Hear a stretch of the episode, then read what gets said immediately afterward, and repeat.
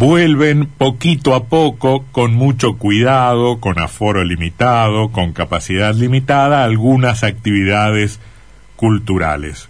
Por ejemplo, este jueves en el Teatro 3 de febrero va a tocar el Fluyente Quinteto, integrado por Macarena Bucema en piano, Candelaria Coronel en contrabajo, Nicolás Guarnieri en violín, Flavio Valdés en guitarra y voz, Ariel Micol en bandoneón y dirección. Jimena Gómez convertirá las cosas en un sexteto como cantante invitada. Ariel Micol está con nosotros. ¿Cómo te va, Ariel? ¿Qué tal? Mucho gusto, un placer estar acá. Gracias, gracias por, por haber venido. Em, ¿Qué es el Fluyente Quinteto?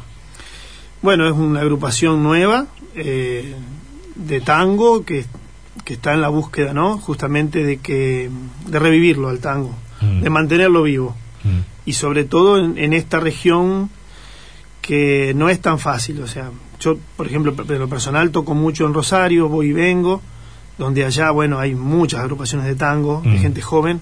pero hemos tenido, vos sos de Paraná, vivís en Paraná. Sí, hemos tenido en los últimos años, este, bueno, no, no, no, podría establecer una, una línea temporal, ¿no? Pero muchas milongas, algunos grupos, este, algo hemos tenido. Cuando decís este, hacerlo resurgir, uno tendría la sensación de que está absolutamente muerto. Y no, es la sensación que, tengo yo. No es tan pretenciosa la idea, sino simplemente mm. eso, hacer Pero vos lo, lo, veías alicaído o, o, aletargado el movimiento. Y quizás porque los que estamos en el Fluyente Quinteto estuvimos la mayoría en la Orquesta Escuela de Tango, que fue un emprendimiento muy lindo en el 2018 y bueno, duró un año y después no pudo continuar por distintas razones.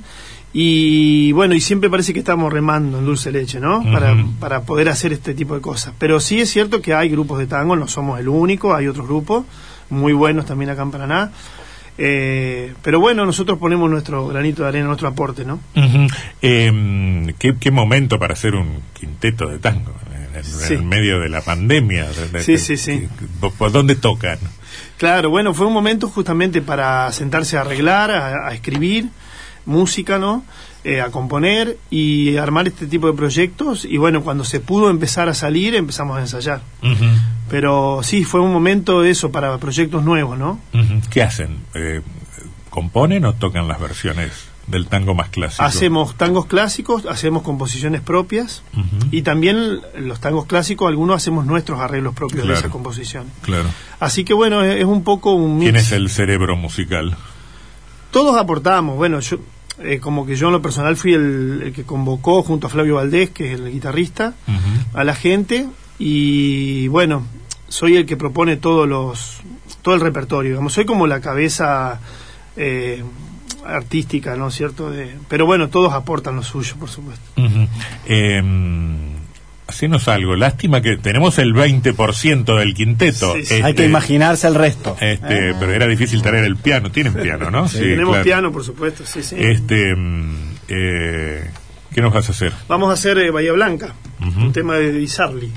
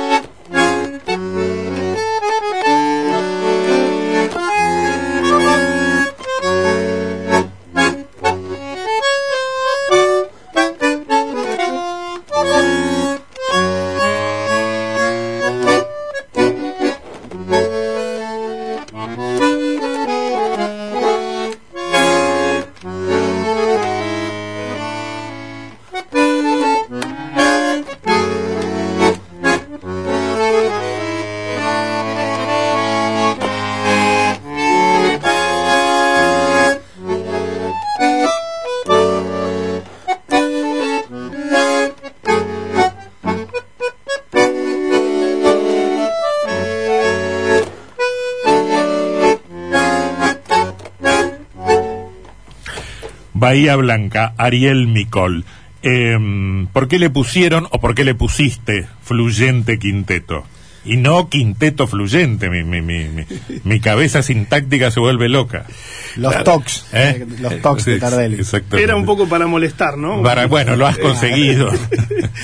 Eh, en realidad, eh, mi idea, justamente por la, la contradicción que tiene que somos seis y se llama quinteto, Ajá. es que en un futuro se llame solamente fluyente. Claro. Pero necesitamos un poquito ponerle esa palabra que remite a un grupo musical para, Claro. para arrancar, ¿no? Y grupo de tango. Exactamente. Eh, pero eh, es, es así, somos seis, porque Jimena Gómez es parte del grupo, solo que vive en Buenos Aires, entonces, bueno, va y viene, ¿no? A ver su familia, ella es oriunda de Paraná. Y bueno, ¿Son todos paranaenses? Todos paranaenses, sí. Este, y entonces, bueno, eh, mi, mi ilusión es que en un futuro se llame simplemente Fluyente. ¿Hace cuánto que tocas el bandoneón? Eh, y más o menos 20 años. 20 años. ¿Qué, qué instrumento difícil para uno que Sí. no sabe nada de música? imagino Para todos, para, todos, para los que todos. sabemos también. ¿Sí? sí, es complejo, sí. ¿Cuál es la clave del bandoneón? Y mucho estudio, mucho estudio, porque bueno, son cuatro teclados diferentes, cuando abres una nota, cuando cierres otra. ¿Cómo coordinás? ¿Cómo podés coordinar todo? Eh, es mucha memoria táctil, porque no se puede ver, porque si yo hago- miro para un costado, Mm. no puedo ver la otra mano. Mm. Entonces, Eso bueno, se soluciona con dactilografía, TGV Claro. y HN. Ojalá fuera solo eso. este, sí, es un instrumento complejo. Todos los instrumentos tienen lo suyo, ¿no? No vamos a decir que, que el violín no sea complejo, digamos, pero el. ¿Y ese instrumento es tuyo? ¿Lo heredaste? ¿Lo compraste? No, lo compré, lo compré. Ajá. Sí. Eh, ¿Cuánto cuesta un bandoneón? Y un bandoneón en buen estado que, que esté afinado y el fuelle esté bueno y el teclado esté bueno y todo puede estar en 3 o 4 mil dólares. Cuatro mil dólares. Sí. ¿Qué historia tenía ese bandoneón? Este bandoneón lo compré acá, eh, en Paraná. Una señora, una señora viuda lo vendió, era de su esposo. Pero bueno, yo he tenido historias. Mi primer bandoneón me lo regalaron haciendo una vaca entre toda la familia y ese me lo robaron. Mirá. Entonces quería dejar de tocar, después apareció este. Bueno, hay, hay historias, ¿no? Con, Claro. con el instrumento. Si es un instrumento que se cons- que es difícil de conseguir Sí. porque bueno no se No, fabrica. no se fabrican acá, ¿no? Ahora en Argentina hay dos o tres luthier que están en Buenos Aires, bueno creo que hay uno en Mar del Plata que están haciendo, pero a nivel artesanal. Hacen uno, dos, tres por No año. industrial, claro. Este, todos los bandoneones que circulan son esos del 30, del 40 que, que se fabrican en Alemania. ¿no? Y, mm, ¿Y las fábricas actuales en Italia o en Alemania? No, fábricas no, No hay. hay. Hoy no hay. No hay. Son estos luthier que, bueno, que están tratando de con- encontrar el sonido también, porque por más que le pongan toda la botonera, la disposición y todo, la aleación metálica no es la misma Mira. de ese momento, de, no tiene la fórmula, y entonces por ahí hacen, vos lo ves lindo y todo, pero tocan y parece un acordeón, digamos, el sonido, ¿no? Mira. Ajá. Entonces, es un una problema búsqueda. eso, jamás lo, lo, lo, lo había pensado. Es una así. búsqueda porque, claro, porque tiene que ver con las voces, que las voces son laminitas de metal muy chiquitas y que tienen que tener, eh, bueno, la, Mm. ¿Y, y, ¿Y todos los bandoneones son iguales?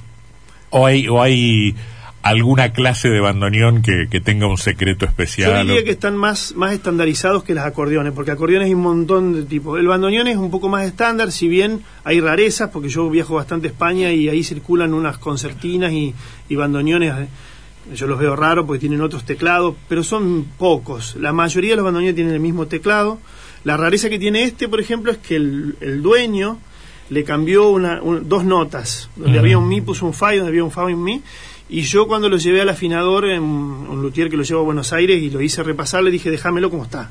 Yo quiero seguir, quiero seguir tocando como tocaba ese hombre, ¿no? Hay una deformación ahí. Claro, hay una Después deformación. agarrás otro y... Y claro, cu- cuando yo voy a algún curso de bandoneón, que Ajá. he tomado curso con monstruos, de, lo, lo, lo toman y tocan y- y a los dos segundos se dan cuenta que está... Pero esto tiene... Sí, sí, es así, le digo, bueno. Claro. Eh, eh, bueno, esa es una rareza, pero en general el teclado es igual en la mayoría. Contame lo del jueves. Bueno, el jueves eh, tocamos en el teatro 3 de febrero. Eh, en principio iba a ser un streaming porque nosotros participamos de una, eh, una convocatoria de la municipalidad Mm. y era para hacer un streaming. Y bueno, y ahora... No tiene mucho gollete el streaming. Y- ¿no? Y les cuesta a las grandes bandas, uno Sí. imagínese lo que son... Pero me- a, mí, a mí me cuesta, me cuesta programarme para ver un- algo en la Sí, sí, computadora. claro. Salvo divididos, fundamentalistas del aire acondicionado, que con el indio tuvieron un récord de visualizaciones, al resto le cuesta. Mm. Y sí. Ah. Bueno, nosotros estamos muy contentos que se abran las puertas del teatro por no- nuestro grupo y por todos los que van a actuar, de ahora en más. Eh, que la gente vuelva a los teatros y a, a estas cosas públicas, a vernos las caras. Eh, y bueno, va a ser una fiesta porque bueno, va- vamos a tocar, va a haber una pareja de baile que va a estar este, bailando en el escenario. Eh, vamos a tener algunos músicos invitados de Santa Fe, viene Iván Volkovich, un, un contrabajista impresionante. Y bueno, eh, va a haber algunas sorpresas, vamos a hacer algunas cositas que no son solo tangos. Eh, bueno, eh, yo creo que va a ser una fiesta, ¿no? ¿Con qué te despedís, Bueno, podemos hacer eh, Nunca tuvo novio. pobrecita? Así es.